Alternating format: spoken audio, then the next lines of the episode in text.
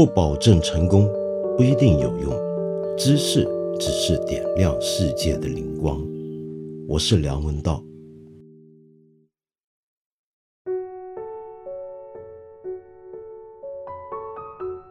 真的不是一个时事评论节目，千万不要误会。八分这个节目的原意、初衷以及至今为止，我都认为它是一个知识性的。文化性的清谈节目，特别是在现在这一个月的非常时期，我每天更新这个节目的时候呢，我是很想跟大家一起好好读点经典著作，读一点书，讲一讲可能跟我们当下环境有关的书，跟大家细品一番。可是呢，今天晚上我忽然看见一个新闻，我真是又忍不住 想要讨论一下了。是什么新闻呢？严格讲是两条新闻。第一条呢，就是武汉市新建成的隔离专用医院雷神山医院，在二月十一号开始向社会公开呼求物资的捐赠了。光是这条新闻呢，本身可能没有什么了不起，你看了就觉得，既然雷神山医院需要物资，我们有办法肯定要帮忙的，对不对？但是加上另外一条新闻，事情就变得复杂了。这一条新闻是什么呢？也是在二月十一号晚上的时候出现的。其实呢，最早的报道是民政部底下的《中国社会报》二月十号的报道，说到武汉市慈善总会从一月二十七号起分四批，把他们收到的来自全国各地老百姓。捐上去的二十七亿元人民币的抗疫善款上缴市财政，希望你不嫌我啰嗦，读一下，因为这个事儿呢非同小可。仔细的报道是这样的：是武汉市慈善总会作为民政部指定的五家接收捐赠的单位之一，主要负责接收捐款和通用物资。为做好慈善捐赠工作，武汉市民政局制定了。武汉市新冠肺炎防控捐赠工作规程制发关于加强新型肺炎防控社会捐赠工作管理的通知，规范应对疫情的社会捐赠管理。一月二十三日以来，累计向社会发布接受捐赠款物情况的公告八期，捐赠款使用公告两期，涉及了资金十四点三十五亿元。含定向零点四七亿元，实现全额全责公开，这都很好，对不对？到刚才那段为止都是很对的。你收到了大家捐赠的款项跟物资，到底是怎么回事？你要明细的公布一下。然后他说，截至二月二日十二时，市慈善总会接收社会捐款共计三十点二十二六一九七亿元。并于一月二十七日起分四批上缴市财政，累计划拨二十七亿元。于是我看昨天网上就炸开了，为什么呢？大家的第一个反应就是，我们捐这些钱是来帮助湖北、帮助武汉的。我们特别是捐到武汉市慈善总会的，是想帮助现在最严重的灾区，这一次疫情的爆发地武汉。那为什么这些钱？会变成划拨给市财政呢？这是什么意思呢？再加上刚才我一开始提到的新闻啊，就是刚刚建好的雷神山医院已经立刻向社会呼求捐赠，大家就更懵了。你总共已经拿了二十七亿元的社会捐助的善款，怎么会另一边雷神山医院刚刚建好，现在就跟大家说他缺乏物资、缺乏款项了？这是怎么回事呢？首先，我想说啊，我们今天这个时候有各种各样的信息流动，那么大家非常关心我们国家眼前这个头等大事，就是抗疫这件事情。那么这个时候呢，我们很多时候看到一些东西，我们自然都会有很多的意见、很多的看法、很多的批评。这些意见批评呢，我觉得都是很正常的，千万不要随随便便就说什么有人带节奏。事实上，我很讨厌这三个字。假如你面对质疑，你有解释，那你就出来解释，出来澄清，让大家看看是怎么个道理。这种澄清出来的时候，大家也不要随随便便的就套上另一个字，那个叫做洗地。我们从今天开始试试看，不要随便用带节奏跟洗地这样的字眼，我们就很客观的说，是质疑跟解释与澄清。你给出了澄清，给出了解释，也许人家还会有质疑，那你就可以继续解释。真理总是越辩越明的，起码我的理想是这个样子啊。好，我另外一个想提醒的就是，我个人看事情啊，比较不倾向于把所有事情想得太坏，不要想得太阴谋。我们不要真把武汉慈善总会当成就是一个京剧里面的歹角，画上了一个大花脸一样，然后我们这时候有什么问题呢，都要往他们身上。去招呼，去想象他背后有什么不可告人的用心。我们可以换一种想法。我觉得在公众的舆论监督下面，尤其现在这样子，大家金睛火眼的盯着这件事儿，我我想再怎么坏也不至于是这样。我更倾向于认为这是个什么事儿呢？其实是因为作为慈善总会，现在他要把收到的社会捐赠上交给，并不是一般意义上的市财政。而是武汉市的抗疫指挥中心或者相关的指挥部门，由他们去统一对口对点的去调拨这些款项。那么，请注意，刚才我说到的武汉慈善总会其实是有个明细表的。这些款项的明细表里面，你可以发现啊，其实它其中呢有一些款项，由于我们捐赠的时候讲得很清楚，我要捐到什么地方去，要捐来干什么，那么这就叫做定向捐款。那这个定向捐款。它还真的是一五一十的给你定向送到了你指定的那个所在跟对方身上。如果你就只是捐钱，你没说我捐来干嘛，那这就非定向。非定向就像他所讲的，上交市财政，上交市财政之后呢，这个财政其实是要再透过抗疫指挥部门下达回来去做别的事情的。所以呢，关于这一点，我觉得我们大家。不要一时情绪用事就觉得慈善总会很坏。好，你听到这里，你可能马上就说：“梁文道，没想到你今天要来替慈善总会洗地。”我只是说我要帮他们先澄清这点误会，并不表示我认为这个操作里面完全没有问题。其实我认为还是有问题的。问题在哪呢？就在于刚才我举出的这两条新闻，一方面是慈善总会。他已经透过这个公告告诉大家，他已至少有了社会捐款三十点二十二六一九七亿元，有了三十亿元的巨款在手。但是另一方面，雷神三却居然同时还要求大家要捐赠物资以及捐钱，那这是怎么回事呢？由于这两件事情并列，你就算撇开刚才我说那个问题，它仍然不可思议。大家捐了很多钱给你，那为什么现在我们一天到晚听到武汉的前线的抗疫工作者们一天到晚喊穷，一天到晚喊他们不够物资，这是怎么回事呢？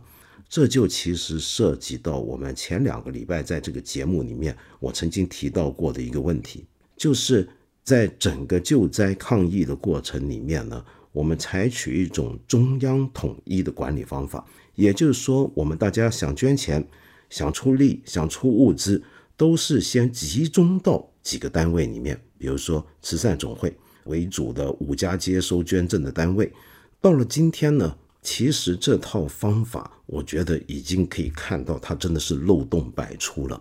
为什么呢？刚才我并举的那两个新闻，你就可以看到，一方面是手上握有巨款，另一方面是底下有很多的单位还在向社会要求要钱或者要物资。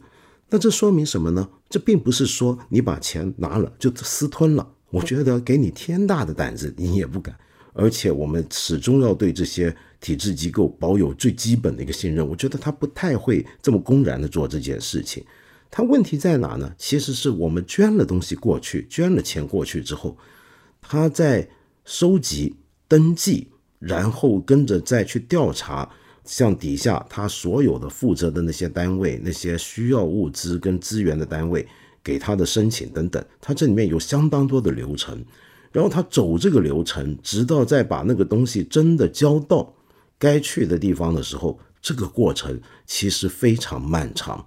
为什么呢？我自己觉得有几个理由啊。一个理由就是因为武汉慈善总会也好，红十字会也好，就算他这个衙门有多大，其实一开始的设置也不是为了要应付我们眼前面对的这个情况。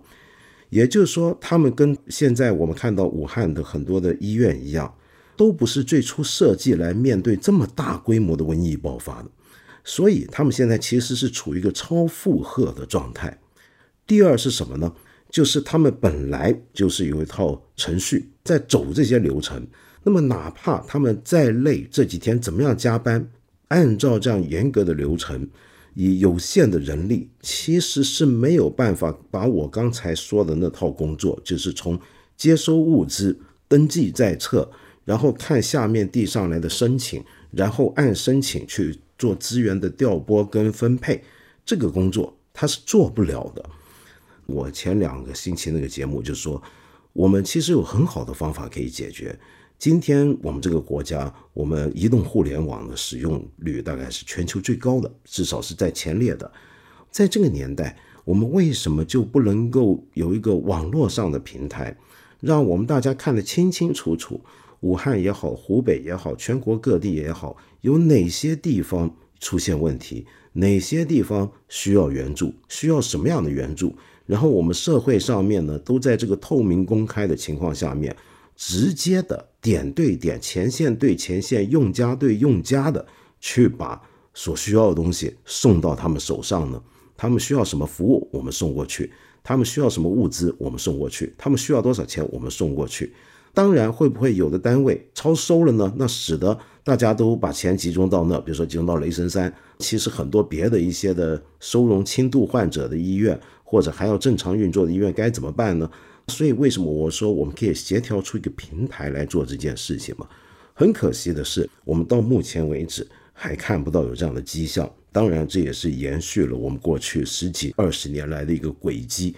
就是尽量让民间的这种的互助的活动呢，互助的这种相互协助的这种精神，是要透过一个相对官方的渠道来进行的。所以我想说，重点并不在于这些机构，像很多人很阴谋论的讲是不是私吞了什么，不是这个问题，而是效率的问题。好，我们再来讨论另一件事情啊，其实啊。我也晓得，今天呢，雷神山为什么仍然像这样的一个大家瞩目的新建成的医院，马上就要接受社会捐赠呢？其实我想说，就算武汉慈善总会那二十七亿款项都到手了，然后他们能够很神速的、不可思议的把钱发到下面去，雷神山还是不会够物资的。为什么呢？道理很简单，现在比如说，就拿我们人人手上都缺的口罩来讲好了。这个东西不是说你有钱就买得到，你现在就算有一百个亿，你都不会买得到足够我们人人能够使用的，更不要说前线医护人员所要使用的那个数量程度的，因为我们根本刚刚才逐渐的复工，有很多的工厂才在逐渐的恢复工作，这个过程里面我们根本没有足够的产量能上去，而且。我们中国其实大家要知道，中国是世界上第一大口罩生产国。作为我们中国作为世界制造大国，连口罩生产都是排行世界第一的。但是即便如此，我们现有的口罩生产厂，他们就算全天候二十四小时不停工的开动，他所生产出来口罩马上今天就开工也好，恐怕都还是入不敷支。还是没办法解决现在的口罩荒的问题，更不要说其他防护装备。其实只有一个办法，就是加速生产、建设更多的口罩或者防护装备、医疗物资的生产线。那么你说我们能不能从全球采购呢？很不幸，现在其实全世界都慌。我们到今天都还不晓得这个疫情还会蔓延到什么样的一个规模。我在做节目前几个小时呢，才看到一个很骇人听闻的新闻。这个新闻还很简短，我现在做节目此刻还不知道详情，但是已经被确认了。那是什么呢？就英国又多了两宗确诊案例。这不算新闻，新闻是什么？新闻是这两宗新增的确诊案例，居然是监狱里面的囚犯。这什么概念？这监狱里面的囚犯本来就是被隔离的。怎么会莫名其妙的监狱的囚犯都 患上了新冠肺炎呢？所以，我们今天真的不知道这件事会演变成什么样。所以，你可以想见，全世界很多地方都开始恐慌。当你开始恐慌的时候，你就要想办法去要应对最坏的局面。我想讲一个结论是什么？今天我们处在这样的一个困境，就是我们就算有钱，都搞不到足够的物资。如果你有办法，你真有办法有物资的话，你就应该捐物资。至于捐不捐钱呢？这一点。我觉得我们不是不能捐，但是要搞清楚这个钱捐来干什么。我们现在看到社会上面有很多人，其实跟你我一样，不是有那么多办法跟渠道搞到很多医疗物资去捐赠给前线抗疫人员。于是大家首先想到的就捐钱了。这几天我们常常看到很多的新闻，有很多底层社会的人，很多的基层的一些的人员，他们都纷纷的很慷慨的。出来捐献，有一些老人甚至把他毕生积蓄二三十万那样子就拿出来，那是他的说句难听点，那是他的棺材老本，他就这么拿出来捐了。啊，这一点让我有点难过。老实说，为什么呢？因为我会想，这些老人家他在现在这个阶段，他把他毕生仅有的积蓄捐了出来，参与这件抗疫的大战。那以后他该怎么办呢？他这接下来的晚年，这剩下的时光，这岁月，他怎么办？难道就只靠我们的公共福利，我们社会福利吗？我们今天的公共社会福利水平，是否已经足以支撑这些老人家有一个很体面的晚年，不用他手上自己有任何存款，就能够过一个很体面的余年呢？我坦白讲，我并不是那么乐观。但是你千万不要误会，以为我今天是想告诉大家以后别捐钱了，有物资就捐物资就算，不是的。有时候我觉得我们今天要辨别清楚情况，有些钱是需要捐的，捐钱给谁呢？我们想想看，尽管它的致死率没有当年的非典那么高，但是我们死亡的人数其实已经超过当年非典了。而且还要关注另一个数字，这个数字可能到今天都还没有办法很清楚的算出来，就是有一些的非死于新冠肺炎，但是在这段期间，我们可以说可能是不正常的死去的人，这什么意思呢？你要知道，今天前线医疗资源非常紧张，我们很多地方呢，在尤其在一些重灾区，已经集中了大部分的资源在对抗新冠肺炎。使得很多原来正常运转的医疗终止了或者减缓了，在这个过程里面，其实有一些人他就出现了医疗上的不足的问题，而导致他们出现生命危险，甚至不幸丧失生命。那么这些人该怎么办？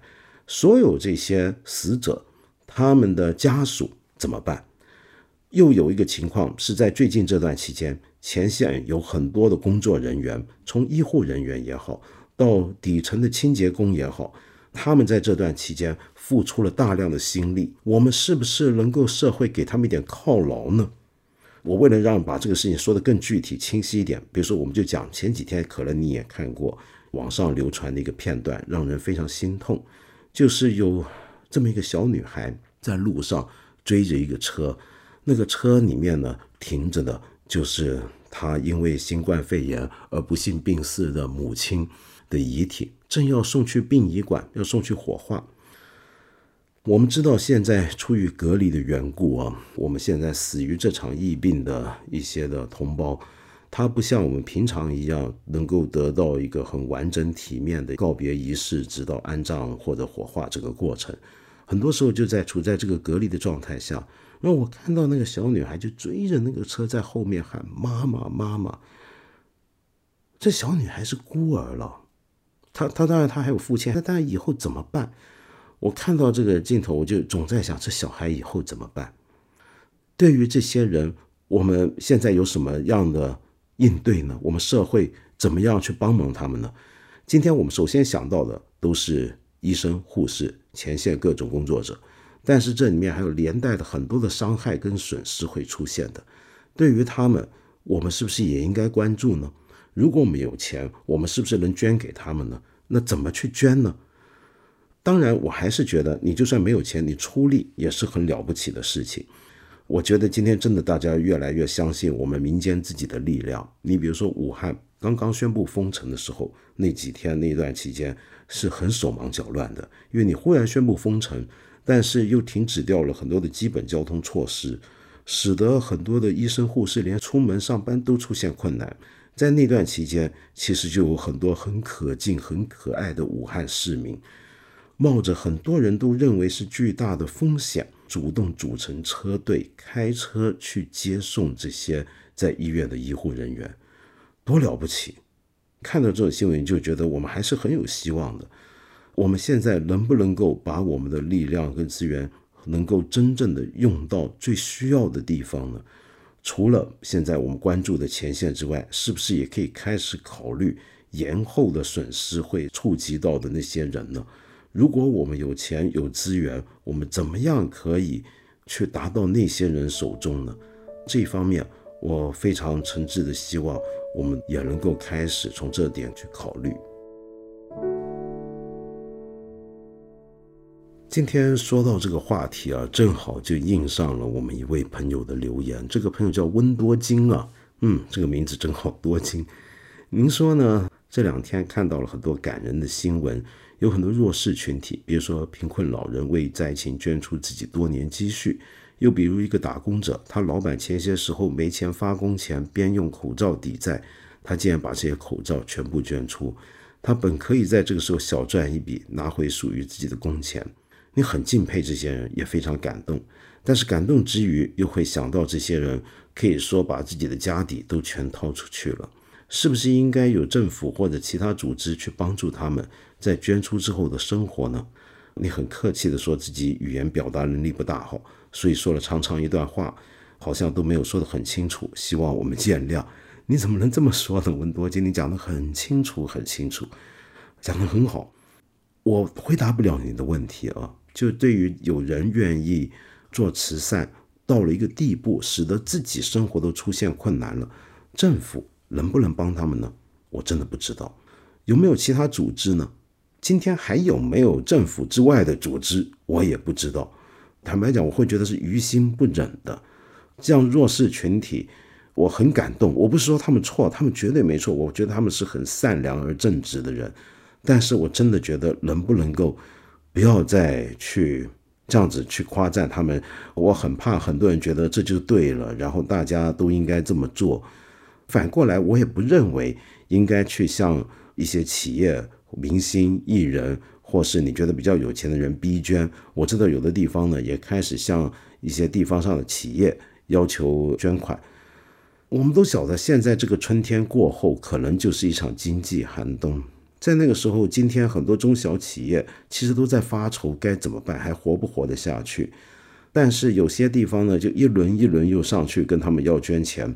真的好吗？我很怀疑，这种事情他就应该像温多吉你刚才讲的那些弱势群体捐赠的故事一样，这是发自内心自己主动的。我们没有任何人有资格去道德绑架其他人要做一些善事。这种情况下做出来善事，恐怕也不是那么纯正。我们与其逼别人，我们与其去问人家为什么不捐，我们不如问一问我们自己，我们能做什么。我们做了什么？恐怕我今天讲的这段话比你说的还要乱，呃，请你见谅，温多金。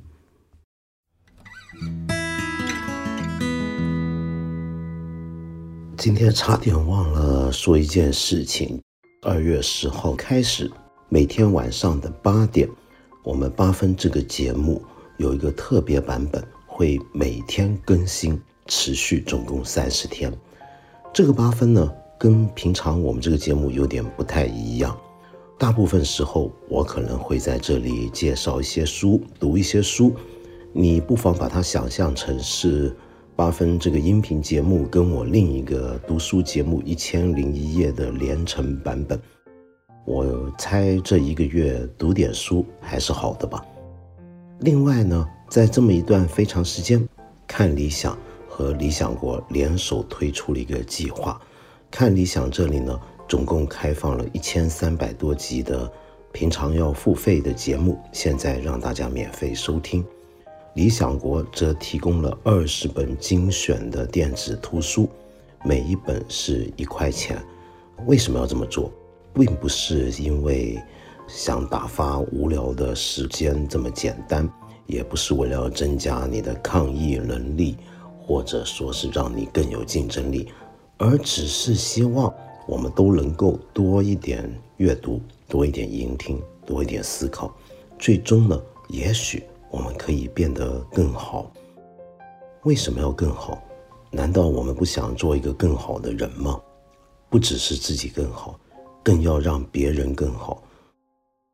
我们希望这个社会可以更好。